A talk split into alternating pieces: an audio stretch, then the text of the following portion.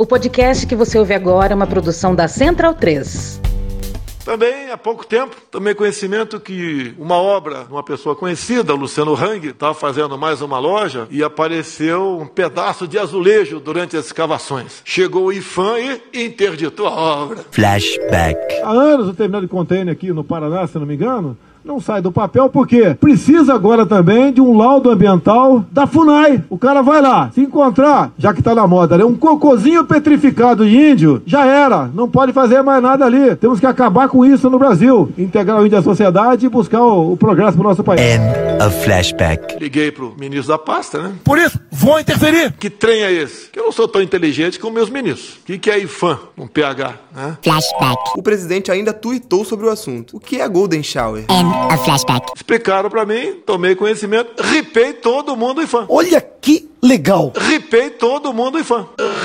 Ripei todo mundo IFAM. Botei outro cara lá. O IFAM não é mais, não dá mais dor de cabeça pra gente. O mecanismo foi quase todo dominado por essa turma. O Brasil é o país aparelhado. Muito bem, Constantino. Está certo. Então, bundão é o Jair.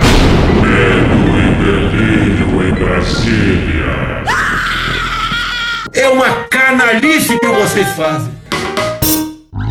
Olá, bem-vindos ao Medo e Delírio em Brasília com as últimas notícias dessa bad trip escrota em que a gente se meteu. Bom dia, boa tarde, boa noite. Por enquanto. Eu sou o Cristiano Botafogo e o Medo e Delírio em Brasília, medo e delírio em Brasília.wordpress.com é escrito por Pedro Daltro. Esse é o episódio dias 1078 e 1079. Ah, é? Foda-se. Enfia no rabo, gente. Ó, como o cara é grosso. Bora passar raiva? Bora. Bora. Bora!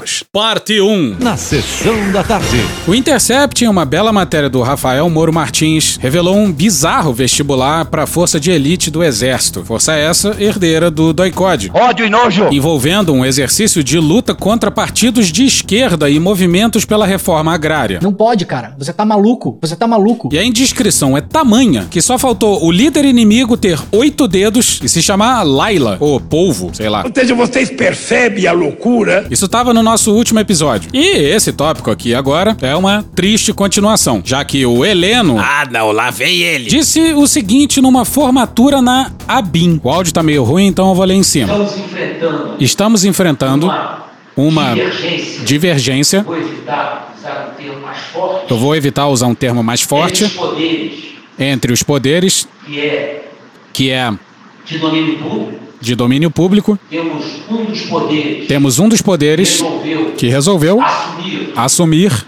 uma hegemonia que não lhe pertence. uma hegemonia que não lhe pertence. Não é, não pode fazer isso. Não é, não pode fazer Está isso. tentando Está tentando esticar a corda até ela arrebentar. esticar a corda até ela arrebentar. Pois é, temos um dos poderes que resolveu assumir uma hegemonia que não lhe pertence. Não queremos negociar nada. E é sempre bom lembrar que esse não é um general qualquer. Trata-se do chefe do Gabinete de Segurança Institucional, um ministro de Estado. E é impressionante como os militares adoram a expressão esticar a corda, né? Estão esticando a corda. Eles celebram o golpe, louvam torturadores, emparedam a Suprema Corte, falam contra a ciência, atacam minorias, destroem o meio ambiente, dilapidam as instituições, mas quem estica a corda são os outros. O nosso exército é o, é o verde oliva e é vocês também. Contem com as Forças Armadas pela democracia e pela liberdade. É isso aí. E conte com o povo. E conte com o povo. Estão esticando a corda. Falar agora de uma entrevista para a revista Veja, dada pelo chefe da Secretaria de Governo, o ministro Luiz Eduardo Ramos. Ele afirmou nessa entrevista que é ultrajante e ofensivo dizer que as Forças Armadas cogitam quebrar o regime democrático. Mas sinalizou para a oposição, abre aspas, não estica a corda, fecha aspas. O presidente do Superior Tribunal Militar, general Luiz Carlos Gomes Matos, saiu em defesa do governo de Jair Bolsonaro. Em entrevista à revista Veja, ele acusou a oposição de tentar a todo custo impedir o presidente de comandar o país, esticando demais a corda. Aspas. Houve alguma acusação de corrupção contra o presidente Bolsonaro? Sim! Ele se elegeu para combater a corrupção. De todas as maneiras, estão tentando atribuir alguma coisa a ele e não conseguiram até agora. Deviam deixar o presidente governar, mas não deixam. Ele continuou: Quem critica Bolsonaro faz isso de manhã, de tarde, de noite, tudo atribuem ao presidente, tudo de errado. Será que você aguentaria isso? Que reação eu teria? Não sei. E alguma coisa boa atribuem? O Brasil está crescendo, a economia está crescendo, mesmo com todas as dificuldades. Ah, matéria de 18 de junho de 2021, hein? Não tenho dúvida de que estão esticando demais a corda. Fecho aspas. Indagado sobre quem seriam as forças interessadas em esticar a corda, o militar disse que se referia aos oposicionistas. Sim, esse último aí é o general presidente do Superior Tribunal Militar, aí exercendo sua função de comentarista da Jovem Pan. Mas voltemos ao Heleno. Infelizmente, Nós estamos assistindo isso diariamente. Nós estamos assistindo isso diariamente, principalmente da parte de dois, principalmente da parte de dois ou três ministros do STF. Sim, é claro que ele tá falando do. Xandão. Xandão. Mas também do Barroso e da Rosa. Eu falei a palavra China hoje de manhã? Não falei. E que eu, particularmente, E que eu, particularmente, que sou o responsável, que sou o responsável, entre aspas, entre aspas, por manter o presidente informado. É um vírus novo, ninguém sabe se nasceu em laboratório. Os militares sabem o que é guerra química, bacteriológica e radiológica. Será que nós estamos enfrentando uma nova guerra? Qual o país que mais cresceu seu PIB? Não vou dizer para você. eu tenho que tomar dois Lexotan Eu tenho que tomar dois Lexotan na veia por dia para não levar o presidente a tomar para não levar o presidente a tomar uma atitude mais drástica em relação às atitudes que são tomadas por esse STF que tá aí. Ele fala para não levar o presidente a tomar uma atitude mais drástica. Ou seja, ele tomaria o Lexotan para que ele não estimulasse o presidente a tomar uma atitude mais drástica. caminhando celeremente uma guerra civil de consequências imprevisíveis, Nós estamos à beira de uma guerra civil e eu não estou potencializando. Eu estou alertando a igreja. Só vai mudar, infelizmente, quando um dia nós partimos para uma guerra civil aqui dentro. Aí, para quem não sabe, o GSI é responsável pela segurança do presidente. E a ABIN está subordinada ao general Heleno, que disse o seguinte para os formandos. Então, eu tenho uma preocupação muito grande com esse 2022, porque acho porque acho também que uma medida muito simples para mudar que uma medida muito simples para mudar 10 segundos, 20 segundos, em 10 segundos, 20 segundos, totalmente, o totalmente o panorama brasileiro, um atentado ao presidente da República, um atentado ao presidente da República bem sucedido, modifica, totalmente a história do Brasil. Sim, o general responsável pela segurança presidencial está falando em assassinato do presidente. Tenho plena consciência disso.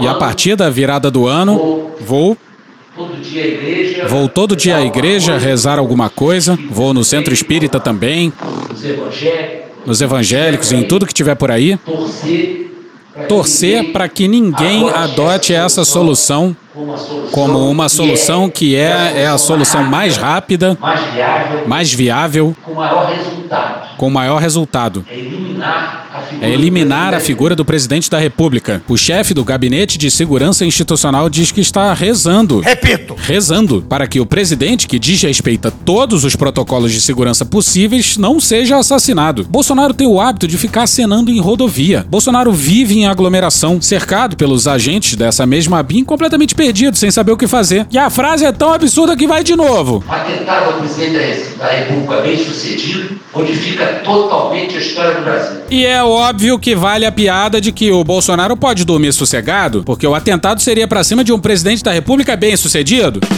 E o mais louco de tudo é que o único assassinato que modificaria totalmente a eleição no ano que vem, de fato, seria o do Lula. De fato, um presidente bem sucedido, que saiu do poder com aprovação em alta e elegendo sucessora. A gente já falou aqui, Lula, pelo amor de Deus. Planta o cu em casa, porra. Agora, isso aí é um recorte da fala do Heleno, então não dá pra saber o que, que ele falou antes ou o que, que ele falou depois. Só quem tem isso provavelmente é o Guilherme Amado. Mas se isso aí representa o inteiro teor da fala dele, o responsável pela segurança presidencial tá dizendo que a sua estratégia pra evitar que o presidente seja assassinado é rezar. Ô, Biruliro, se eu fosse você, eu ficava preocupado. É foda. É a solução mais rápida é eliminar a figura do presidente da República. E quem tá eliminando a figura do presidente é um tal de Jair Messias Bolsonaro. E, como de hábito, com esse governo verde-oliva, na matéria do Guilherme Amado, no dia 14, no Metrópolis.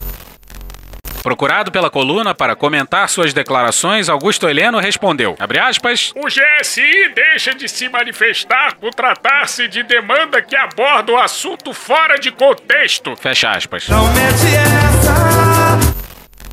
Pois é, aí o sujeito diz que a matéria tirou a fala dele de contexto, mas aí não esclarece o contexto. Porra. E enquanto o exército e a ABIN encaram a esquerda como inimigo a ser combatido, Bolsonaro saiu oferecendo dinheiro aos policiais. Eduardo Gayer e Eduardo Rodrigues no Estadão no dia 14. O presidente Jair Bolsonaro pressiona o Ministério da Economia a dar reajustes para os policiais, importante base de apoio do seu governo, a partir do ano que vem, quando ocorre a reeleição. Segundo cálculos apresentados pelo ministro da Justiça, Anderson Torres, o custo do agrado às carreiras seria de 2,8 bilhões de reais para os cofres públicos apenas em 2022. Da pilhão com B de bananada. Em três anos, somaria 11 bilhões. Com B de bananada. Em ofício apresentado ao ministro da Economia, Paulo Paulo Guedes, Torres pede adequação no orçamento do próximo ano, como forma de garantir os recursos para um plano de reestruturação das carreiras da Polícia Rodoviária Federal, Polícia Federal, Penal e do Departamento Penitenciário Nacional. E olha como foi o anúncio. É, temos uma reunião já tarde. Não é bom a gente falar antes das coisas acontecerem, né? Então cala a boca! Pois é, Bolsonaro anunciou benesses dinheiro antes de se reunir com a equipe econômica. Aí ele o quê? Ele vai chegar no Guedes e falar: Ó, oh, resolve isso aí que eu prometi publicamente, não posso voltar atrás, tá ok? Mas temos a reunião já tarde com a equipe econômica, onde o Vasquez tá, foi convidado. Ah, esse Vasquez é o diretor-geral da Polícia Rodoviária Federal. Recentemente ele estava na imprensa porque ele está respondendo a um processo por ter agredido com socos um frentista, que aparentemente se recusou a lavar o carro da PRF. Mas antes de continuar, bora pro Henrickson de Andrade no UOL no dia 1 de maio. Abre aspas, conforme consta no referido processo judicial, como no posto de gasolina não tinha como norma fazer a lavagem de veículos policiais, o frentista negou-se a proceder conforme lhe foi solicitado e, nesse momento, sofreu agressão física cometida pelo réu Silvinei Vasques, mediante socos em seu abdômen e suas costas, sendo que os demais policiais presentes não fizeram nada para cessar as agressões. Fecha aspas, diz o texto da sentença. Silvinei é considerado um bolsonarista dentro da PRF e tem relações diretas com a base política do presidente no Rio de Janeiro, em especial com o senador Flávio Bolsonaro. Alô, meu povo! Volta para a fala do Bolsonaro. Para discutir também uma coisa que interessa a todos vocês. Putaria! Sexo selvagem. Não. É o homem, a mulher, policial rodoviária federal, policial federal e polícia penal. Hashtag surubão de Noronha. Aqui está a Tânia, está o Maiorino aqui da PF e está o Vascos. Vocês estão convidados a participar de uma reunião já tarde com a equipe econômica. Algumas injustiças acontecem em nossas vidas, reconheço, não quero me eximir de responsabilidade e nós temos que buscar corrigi-las. Se Deus quiser, teremos uma putaria boa reunião bastante profícua hoje à tarde, onde possamos atender a todos vocês. E Bolsonaro promete o dinheiro que não tem. Volta pro Eduardo Gayer e o Eduardo Rodrigues no Estadão.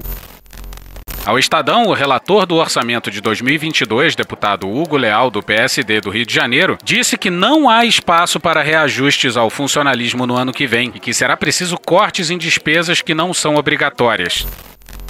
E aí então, como é que faz? Lamento, quer que faça o quê? A gente já falou aqui, dia desses teve protesto da PF, não pelo aparelhamento bolsonarista, mas pelas promessas não cumpridas pelo presidente. Eles têm o direito de demandar melhores salários, mas aparentemente não há muita preocupação com os 20 delegados afastados por interferência política. Bora pro Thiago Rezende, Mariana Holanda e Diana Tomazelli na Folha no dia 14.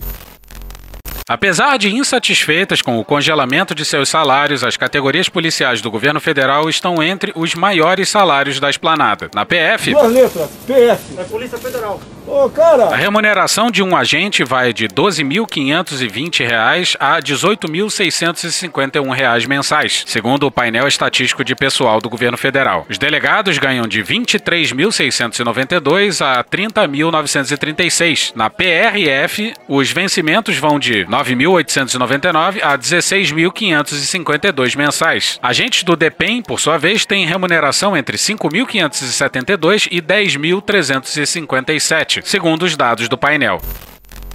E tem categorias do serviço público que estão precisando mais de aumento, não? E acredite você, tudo isso faz parte da campanha política do ministro da Justiça. Na véspera, Anderson Torres levou os diretores das corporações para reunião com o ministro da Economia Paulo Guedes para tratar do reajuste salarial. Delegado, o ministro deve ser candidato a deputado federal pelo Distrito Federal e garantir o benefício às carreiras é uma importante pauta para ele na disputa no ano que vem.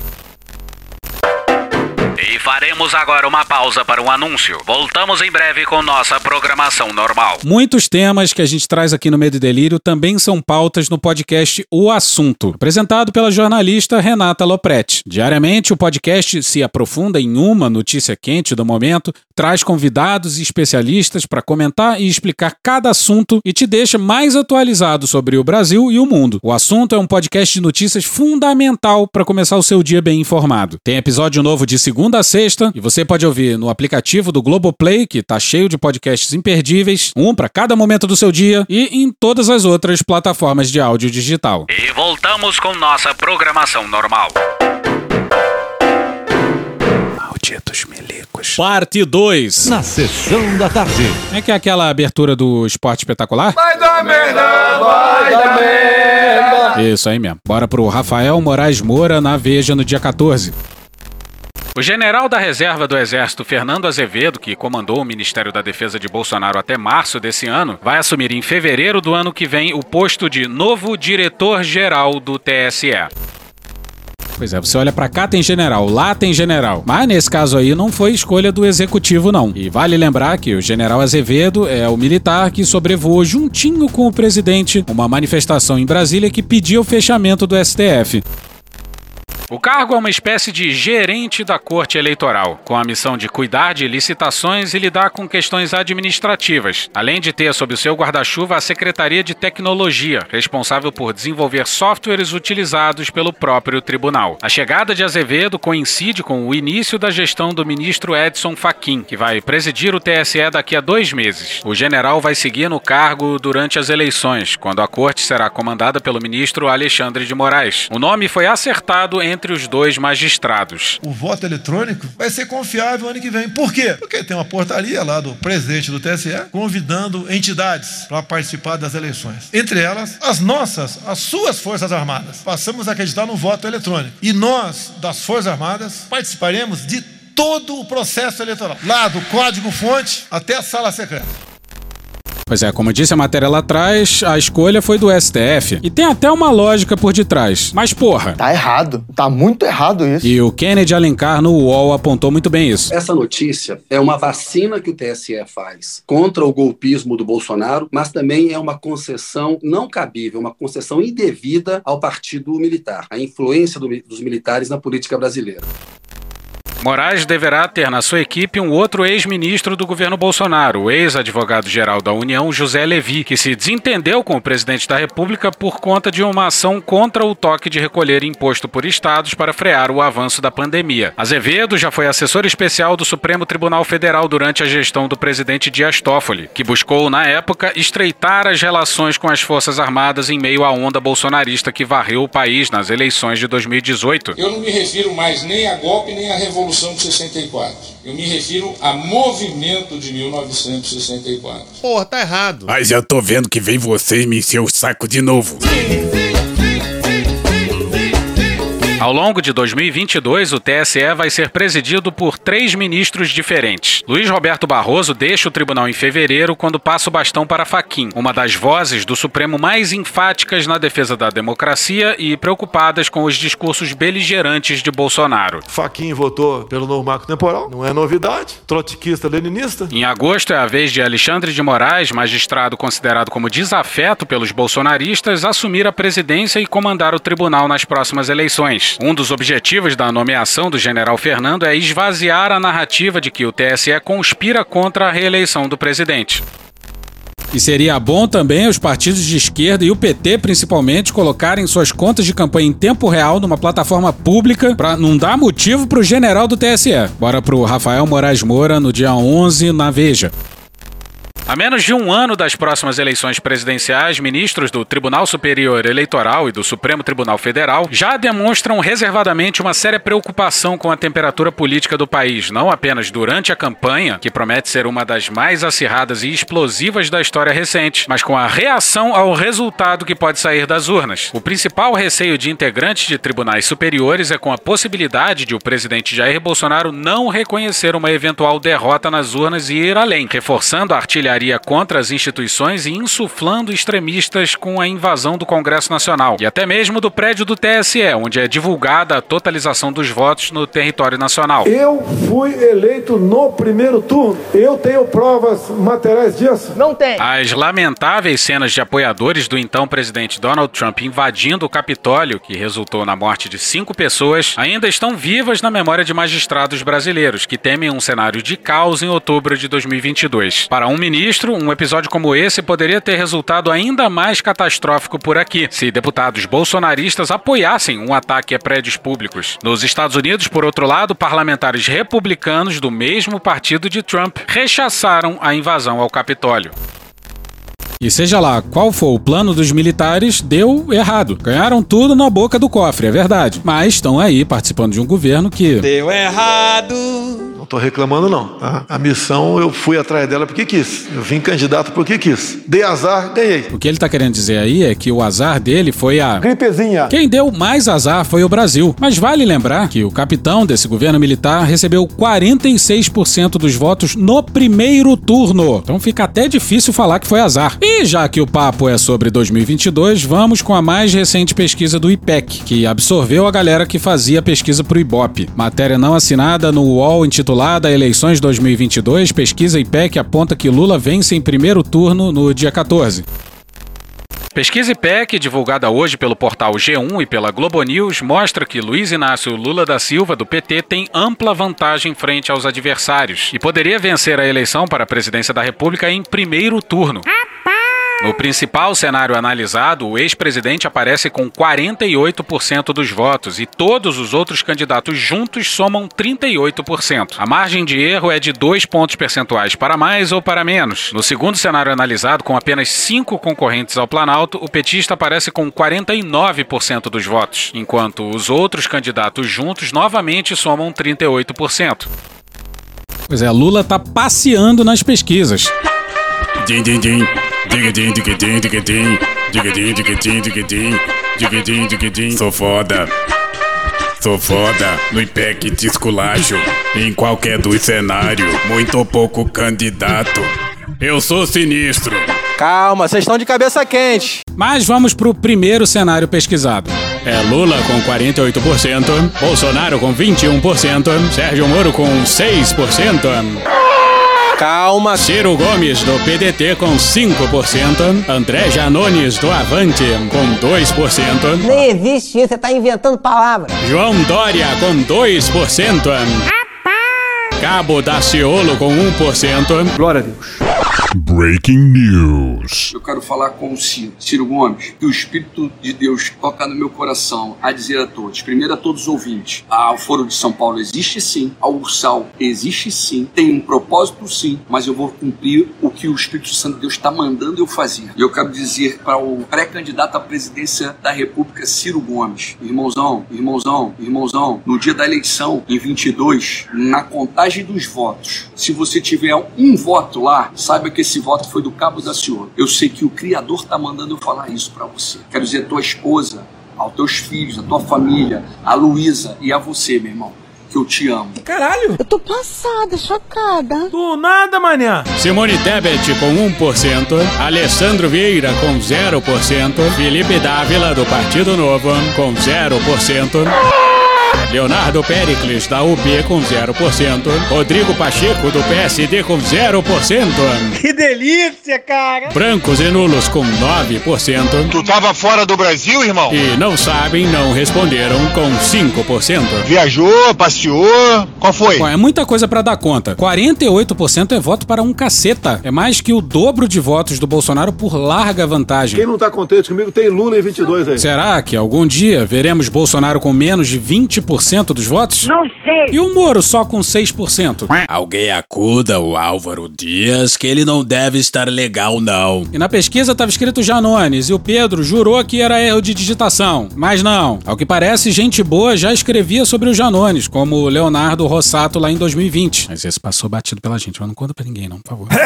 e pelo que a gente viu, resumindo, esse tal de Janones aí é golpe. É uma mistura de Celso Russumano com MBL. Eita porra. Mas acredite você, Dória tá empatado com esse tal de Janones aí. Muito bom, muito bom. Agora, o Dória foi prefeito da maior cidade do país. Governou o maior estado do país. Conseguiu colar a sua imagem à vacinação em meio a uma brutal pandemia. E mesmo assim tem 2% dos votos. Eu pessoalmente acho que o problema do Dória é que ninguém simpatiza com ele. Nessa mecânica dos afetos eleitorais, ele não gera fidelidade em ninguém, sabe? Talvez sejam poucas pessoas que tenham o Dória como primeira opção. É só uma hipótese, uma hipótese. Também pode ser efeito do fato de que ele tá eterno candidato. E vocês sabem também quem tá em eterna campanha, né? Eu, Johnny Bravo. Mas vamos ao segundo cenário, bem mais enxuto com bem menos candidatos. Lula com 49%, Bolsonaro com 22%, Moro com 8%, Ciro Gomes com 5%, Dória com 3%, brancos e nulos com 9%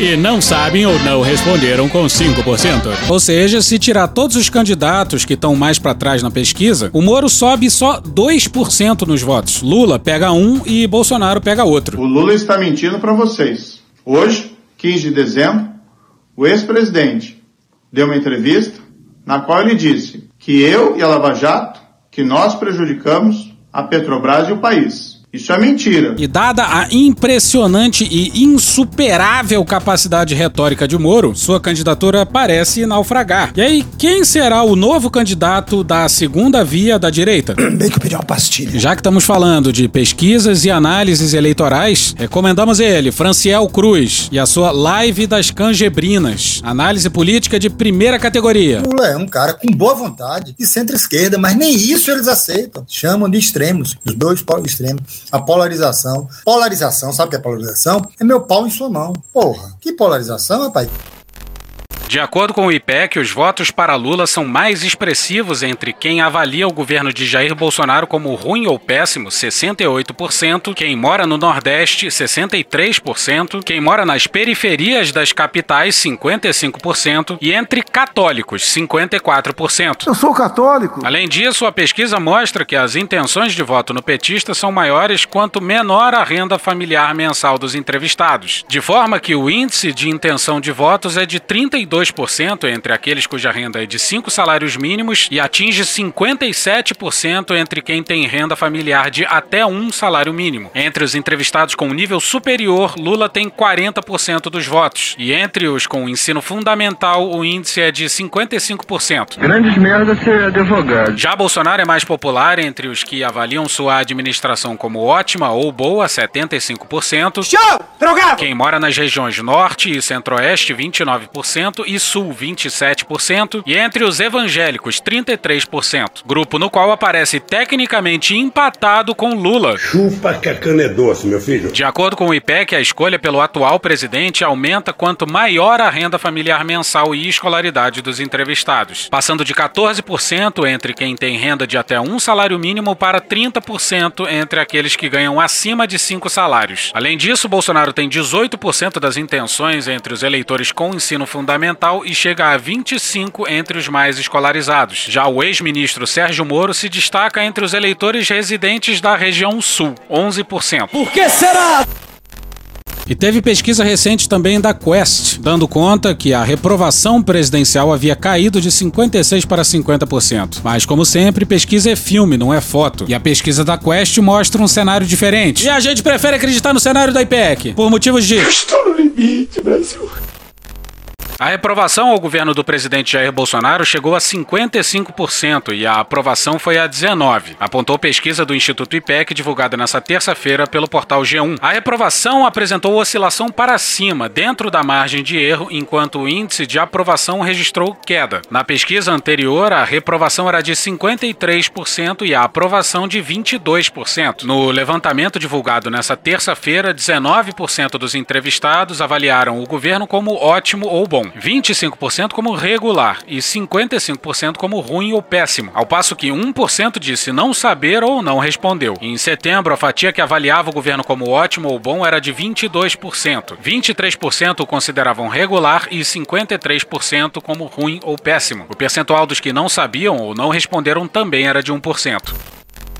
Aí ontem teve a operação da duas letras pra cima do Ciro Gomes e da sua família. E é a mesma delação tornada pública durante a campanha de 2018. Ciro Gomes fez um tour por tudo quanto é lugar falando sobre o assunto, que ele à época nem fazia parte do governo, que isso era coisa lá de 2012, de um processo instaurado em 2017 e vai fazer busca e apreensão de fato de 10 anos antes. Diz também que levaram celular e tablet seus, que fotografaram o diário da mulher dele, as páginas de datas nas quais ela nem era casada com Ciro. Diz também que os policiais estavam constrangidos de estar ali, mas que estavam ali cumprindo ordens. E aí, não só não teve coletiva da PF sobre a operação, como integrantes da polícia classificaram a ação como lava-jatismo. Significa. Mas aí ele mandou um abre aspas. Até esta manhã eu imaginava que vivíamos, mesmo com todas as imperfeições, em um país democrático. Fecha aspas. Aí, porra, Ciro, a gente fica sem opção a não ser mandar isso aqui. Tu tava fora do Brasil, irmão? O senhor falou, falou de biografia e de atingir a biografia, etc.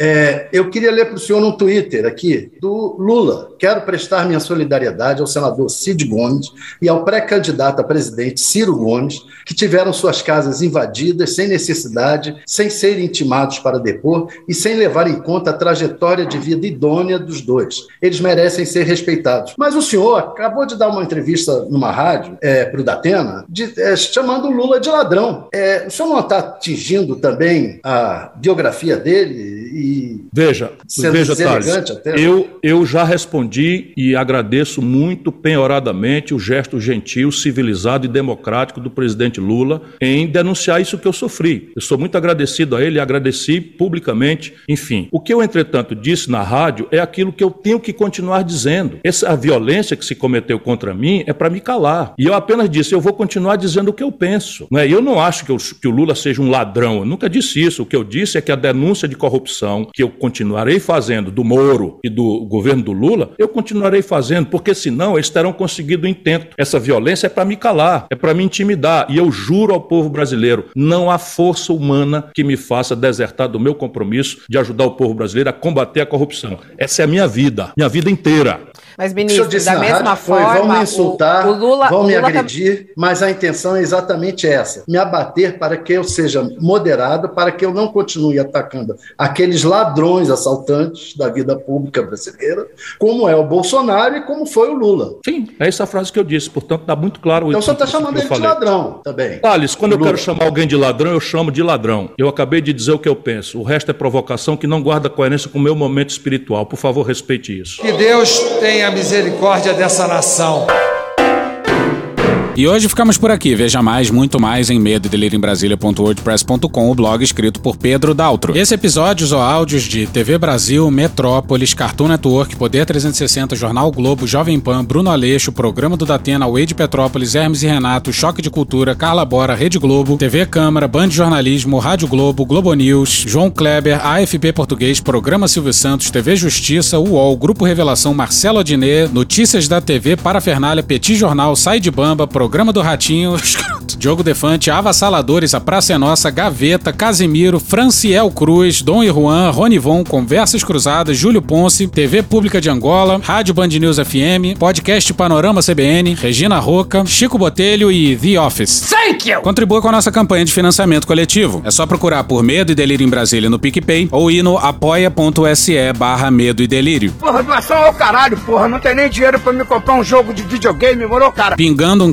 capilé lá, vocês ajudam a gente a manter essa bagunça aqui. Assine o nosso feed no seu agregador de podcast favorito e escreve pra gente no Twitter. A gente joga coisa também no Instagram e no YouTube. E o nosso Faz Tudo Bernardo coloca também muita coisa no Cortes Medo e Delírio no Telegram. E agora a gente também tem uma loja, loja.medo delírio em Brasília.com.br. Eu sou Cristiano Botafogo, um grande abraço e até a próxima. Bora passar a raiva junto? Bora! Permite uma parte? Não lhe dou a parte. Não lhe dou a parte. Hoje, dia 16, o ministro Tarcísio Gomes de Freitas, ministro da Infraestrutura de Bolsonaro, fez uma publicação no Twitter falando do marco legal das ferrovias e da expansão das ferrovias no Brasil. Aí o presidente Bolsonaro simplesmente coloca isso aqui como resposta, sem os barulhinhos e as brincadeiras, claro. Logo experimental, a gente, desde que tomou vacina de poliomielite, sarampo, rubéola, o que, que seja, são vacinas que você tomou, você nunca mais teve aquela doença. Então você associou, estou vacinado, estou imunizado, estou imune. Achou errado, otário? Não vou pegar mais aquela doença. E com esse psicológico aí, todo mundo foi induzido a tomar essa porcaria, essa porcaria, essa porcaria. Então nunca foi contra a vacina. Eu não vou tomar vacina. Eu não tomei vacina. Porque achou que estaria imune. Resultado, os que se vacinaram estão passando a doença. Mais ou menos. E não estão imunes. Mais ou menos. Tem muita gente morrendo e morrendo em outras causas adversas que estão dando o nome de variante Omicron e qualquer outra coisa. Então o que a gente quer é justamente a liberdade de poder escolher sem ser cerceado do nosso dever, da nossa profissão, do nosso direito de trabalhar como qualquer cidadão comum. Liberal significa defender a sua liberdade, contanto que você não prejudique o bem-estar dos outros. Porra. Aí eu convidei o epidemiologista mais gato do Brasil, Júlio Ponce, doutor em epidemiologia pela Faculdade de Medicina da USP, arroba Jason P. Todd, Todd aí com dois Ds no Twitter, para comentar isso aí. Pois é, Bolsonaro mais uma vez confunde as coisas e fala bobagem de propósito. De novo! A primeira coisa que a gente tem que estabelecer é que as vacinas não são experimentais. É óbvio! Todas as vacinas em aplicação no Brasil passaram, com supervisão da comunidade científica e regulamentação da Anvisa, através de análise de documentos, pelas fases 1, 2 e 3. Né? Agora elas estão sendo aplicadas e continuam sendo monitoradas para qualquer evento adverso que possa aparecer. Tirando a Coronavac, todas tiveram o registro definitivo aprovado. A da Coronavac não foi porque não submeteram. Eles estão usando ainda a de uso emergencial, que é permitido e é compreensível dentro de uma pandemia. Eles, inclusive, eh, revelaram recentemente que eles vão submeter o pedido de registro de definitivo junto com a solicitação de ampliação de faixa etária para crianças e adolescentes, que, por mais que não tenham problema de desenvolver as formas mais graves da doença, podem ser reservatórios do vírus e ajudar na transmissão. Segundo ponto, vacina nenhuma, e eu não estou falando só de Covid, nenhuma é absolutamente 100% eficaz. Nenhuma, zero. Nenhuma. Zero. Porque depende de uma interação complexa entre um vírus, né, ainda mais um com capacidade de mutar, como é o caso do SARS-CoV-2, e o corpo humano, com toda a sua variedade de resposta, né, de anticorpos, células B, células T, toda a, a resposta imune que é bastante complexa. A vacina da cachumba, por exemplo, tem eficácia de 88% com duas doses. A do sarampo é só 93% eficaz, aumenta para 97% com duas doses. E a gente continua tomando, ainda continua sendo uma importante ferramenta de proteção comunitária comunitária. É, esse valor de 97% é muito similar ao potencial que a gente tem com três doses para vacina de mRNA, como a da Pfizer, né? principalmente para doença leve e sintomática. Atenção, é agora que o bicho vai pegar. E por que, que a gente não tem surto de cachumba e sarampo no Brasil uh, há muito tempo? Né? Começou a ter recentemente por um problema muito claro: cobertura vacinal, menos gente se vacinando. Então, com bastante gente vacinada, o vírus, qualquer um que seja, não encontra pessoas suscetíveis para infectar. Ainda que a gente tenha o desafio para a Covid que pessoas vacinadas possam se infectar, ainda que com sintomas leves ou totalmente assintomáticas na grande maioria dos casos, a gente precisa diferenciar algo muito importante. Presta atenção que é importante, pessoal. Infecção não é doença. A gente tem outras vacinas para outras doenças, como hepatite B, que também não criam uma imunidade é, neutralizante completa, né, mas diminuem o risco da pessoa desenvolver a doença com, com alguma gravidade. As vacinas são ainda mais eficazes contra a doença do Covid, né, ainda mais contra a doença grave e ainda mais, mais ainda, contra óbitos. Né? As vacinas são como cintos de segurança em um carro. Ao encontrar um acidente ou um vírus, protege de lesões mais graves. Ah, mas tem gente que morre mesmo de cinto. Sim, a vacina não elimina óbitos, ela reduz. A gente gostaria que eliminasse, né? Mas ela reduz, da mesma forma que o cinto não zera fatalidades. Mas para isso, né, usando essa analogia, a gente tem outras proteções para evitar pegar o vírus. Usar máscara, evitar aglomeração, preferir locais abertos. Da mesma forma que a gente tem para evitar acidentes. Revisar o veículo, não exceder velocidade, não dirigir embriagado. Né? A gente consegue, com é, medidas comportamentais, diminuir o risco que a vacina ou o uso de cinto não conseguem fazer sozinho. E ainda que existam relatos de vacinados que se infectam e transmitem, a vacinação reduz a transmissão global por duas frentes. A infecção dura muito menos tempo, né? As defesas do organismo não permitem que ela se instale de forma mais grave, ou seja, o vacinado transmite por muito menos tempo. E os níveis de carga viral permanecem baixos por mais tempo, né? Teve um estudo inglês que saiu no, no editorial da, da, Journal of uh, American Medicine, do JAMA. Não. E eles observaram que vacinados com Pfizer transmitem de um vacinado para um não vacinado menos da metade do que entre dois vacinados. Pessoal vacinado contra o vírus? Responda mim. Sim, né? Sim.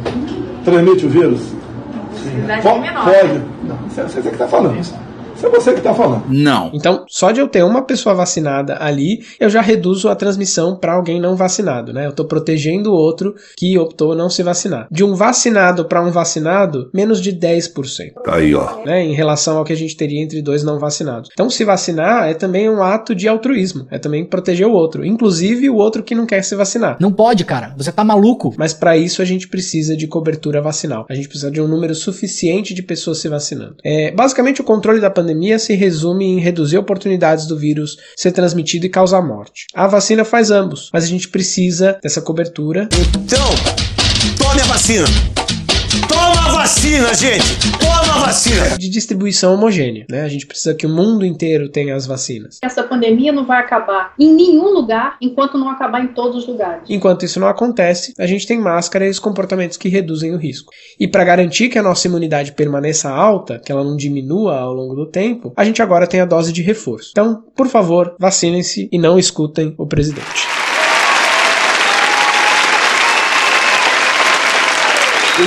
Que pariu. Porra. Porra. Porra. Porra. Putinha do poço. Problemas. Pornô. Pornô. Paralelepípedo de crack? Paralelepípedo de crack. Paralelepípedo de crack. Presidente, por que sua esposa Michele recebeu 89 mil de Fabrício Queiroz? Parte terminal do aparelho digestivo. Pum. Que bom do bom. Agora, o governo tá indo bem. Eu não errei nenhuma. Eu não errei nenhuma. Zero. Porra. Será que eu tô errando falar isso daí? Não tem como não dar errado. Vai dar errado. Tem tudo para não dar certo. O cu dilatado.